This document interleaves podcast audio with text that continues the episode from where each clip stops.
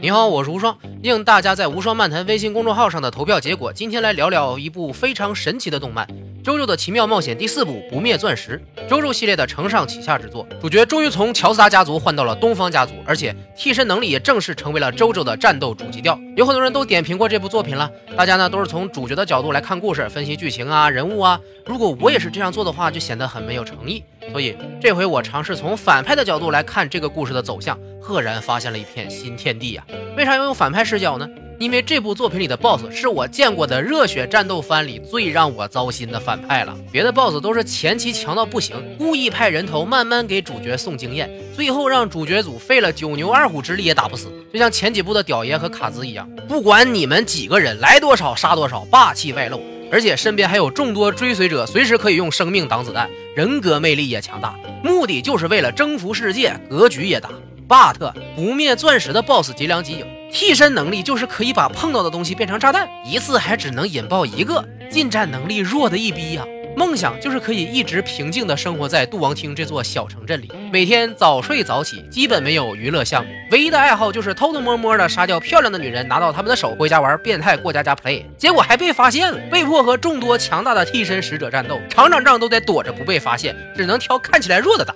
一旦被夹击，就打不过，只能跑。这待遇完全和正常的主角组反过来了吗？吉良吉影的对手有强如开挂般的三桥空调承太郎，跳了元大 boss 屌爷的 The World，让他的白金之星成为本作中最让人生畏的替身。四桥东方仗助，替身能力是可以修复除自己以外的所有被破坏的物品，这能力完全克制吉良啊！还是个自带男主光环的飞机头。红村义太，全剧最凶恶不良少年，替身能力就是个 bug。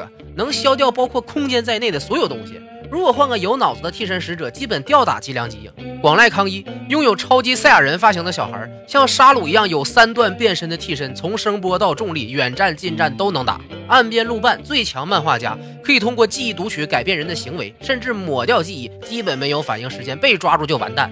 这几个大老爷们站你面前，周周立，双腿弯曲，双臂交叉，头斜脚抬起四十五度，用大眼珠斜视着你，就问你慌不慌？估计荒木大爷设计后面情节的时候，也觉得吉良吉影有点太弱了，得加点 bug，于是加了不太符合替身设定的安排，给他的替身又加了两个技能，一个可远程操控追踪热能的无敌小坦克，还有一个可以回溯时间、无限复活的迷你小人儿。细看一下，这技能全都是逃命用的呀！不要被看似霸气的名字迷惑了。第一形态的炸弹是用来毁尸灭迹的，第二形态的坦克是用来摆脱追踪无限跑路的，第三形态最直接，就是在绝望之际才能使用的逆转因果的独挡神器呀！暗示你打不过就赶紧独挡，哪有比这更憋屈的反派技能了呀？所以从反派吉良的角度来看，故事应该是这样的发展。我叫做吉良吉影，从小就没有什么特别的兴趣爱好。虽然有着非常天才的头脑和卓越的身体能力，但是不想被众人瞩目的性格以及其他人的斗争心，使得我必须刻意隐藏能力，事事都不拿第一，安稳地度过了童年时代。这期间，父亲发现了我似乎有一些奇怪的习惯，比如咬指甲、爱看蒙娜丽莎的手。但是父亲对我的宠爱实在太过于热烈，让他不断的安抚我说这些都是正常的，让我非常放心。父亲还是去世了，我必须学会保护自己。在没有忍住欲望冲动下，第一次做了案，但是没有被发现。之后获得了替身能力，杀手皇后这种适合暗中操作的能力非常适合我。想要平静生活的我还是很满意的。就这样相安无事的过了十五年。但是在十五年后，突然有一天被一个小胖子发现了我的秘密，竟然还是个和我有相似能力的替身使者，这运气糟透了呀，只能杀掉他才能保护自己的平静生活。经过了一番周折，终于在胖仲找到危险的东方仗主之前，把他毁尸灭迹了。但是竟然留下了身上西装的一枚纽扣。果不其然，最要命的开挂小王子空调承太郎带着广濑康一来找我了，正面交锋肯定是必败的。速度和力量都打不过白金之星，何况还有一个能停止时间的 bug。终于自己的挂也可以派上用场了，用无敌小坦克远程自动袭击。幸亏康一是个傲娇鬼，成太郎为了保护他被炸弹击中，悄咪咪的解决了一个 boss。但是康一的替身竟然进化出了可以操纵重力的能力，又让我被迫赔偿了咖啡厅弄坏的桌子，在行人面前出了大丑，还被小混混给打劫了，屈辱啊！在搞定了比较弱的康一后，竟然又被重伤的成太郎开挂给欧拉欧拉了，然后又被东方仗助和红村一太给抓住了，绝体绝命啊！经过了断臂求生、改头换面，我才终于逃过了致命的危机啊！怎么会这么惨？换了一个新身份，还要和老婆孩子住在一起，简直是对自己最大的惩罚。虽然老爸的照片灵魂带着弓箭出来帮忙了，但是根本打不过成太郎和藏柱几个人。我这么唯唯诺诺的躲起来生活后，竟然还被这个原身体主人的儿子给发现了自己的真实身份，逼得我创造了阵亡形态的能力，可以回溯时间，但是竟然又被这个小鬼设计了。最后又被张柱抓到了，费了好大劲把他和红村义太打成重伤，结果竟然被广濑康一和成太郎围攻补刀了，连阵亡形态都没来得及使用就败了，还是事故死啊！最后连灵魂都没有剩下哇！真是活得最憋屈的反派人物啊！我只是想要平静的生活而已啊啊啊啊啊！哎。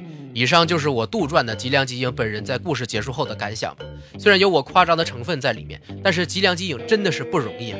凭借着自己的高智商，才和周周等人周旋了这么久，甚至还一度处于上风。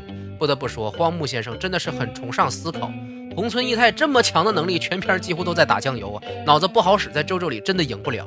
动画一共三十九集，跨了三个季度，但是每个小故事和新人物都非常的有特色。比如很像 Level 一主角的傻瓜外星人和漫画史上第一个病娇角色山岸由花子，三次变换发型的广濑康一，还有死傲娇但是极其妖娆的漫画家岸边露伴，都让人过目不忘。这部不灭钻石里没有像前三部一样形成两大阵营来对抗，而是通过大量的日常类剧情把人物和角色给串起来，看起来毫无关系的替身使者们却在之后的某个事件中出现，推动了剧情发展。所以。第四部的故事逻辑显然要更丰富，深度也更明显。每一集结束后，都让人迫不及待的想点开下一集看后面的剧情，这就是周周的魔力了。从动画的画风上来看，第四部也是现在的观众更容易看得进去的类型。不过，如果没看过前三部的话，很多梗和人物可能会对不上。就像三桥从原来的不良学生变成了现在的学者，脾气也收敛了许多，变得有礼貌起来，成为了四桥亦师亦友的存在。虽然明明是四桥的侄子的说，二桥老爷子原来一直是一个活泼健康、老当益壮的形象，在这一部里终于变成了正常的老人，身体机能弱了下来，性格也变得柔和了许多，真是让看过二部、三部的观众们深有感慨。时间真是把杀桥刀啊！不过六十多岁还能外遇得个小儿子，果然不能相信爱情了呢。还有非常值得一提的，就是这一部里替身名字的来源几乎都是来自于作者荒木先生喜欢的摇滚乐队，其中还有我本人非常喜欢的 Queen，就是 Boss 吉良吉影替身的名字。如果是欧美老乐迷啊看到这些替身的名字出现时，一定感到特别亲切。另外，每个替身的特殊能力啊，也都比第三部明确了许多。很多战斗方式都匪夷所思，不得不佩服荒木先生的创造力。比如猜拳小子夺走替身的能力，和那个利用恐惧把人放到纸里的打法，呀，脑洞太大了。尤其是四桥东方仗助的疯狂钻石，明明是个奶的技能，竟然能衍生出这么多打法，在不断的战斗中一次次的给观众惊喜。果然，这种让我们无法猜到发展的剧情和需要思考才能打赢的战斗才是乐趣所在。第四部虽然看起来格局和前三部拯救世界的相比啊，显得小了很多，但是这个故事的发生地小镇杜王厅就是荒木先生按照自己的家乡所构画的，因此才会有这么详细的街道布景图和写实的风景。比较有趣的是，动画里还有很多杜王厅的景点都是掺入了替身使者的战斗后得到的名字，看起来十分的喜感。悄无声息的广告植入，如果真把这些景点模拟到现实的小镇里，估计。都能成为旅游热点了。最后呢，还得回来点一下题。说起周周系列的反派 BOSS 吉良吉影，也许不是最强的那一个，但他却是表现最细腻、感情最丰富的 BOSS。无论是被路人搭讪时激烈的心理斗争，和仗助等人战斗时的思考，还是在即将绝望时仍不放弃的意志，和对妻子产生一丝担心时的疑惑，都让这个角色无比的丰满，非常值得玩味。他真的是个纯粹的恶人，毫无人性吗？动画里没有给出答案。但是每个人心里都有一个不同的脊梁脊影，这对于角色来说就是成功了。今天把这部《周周的奇妙冒险：不灭钻石》推荐给你，如果你是一个有品位的人，千万不要错过。关注微信公众号“无双漫谈”，更多优质内容优先推送。结尾小话题：你最喜欢周周第四部里的哪个替身呢？来一起聊聊吧。今天内容就到这里，我是无双，下期再见。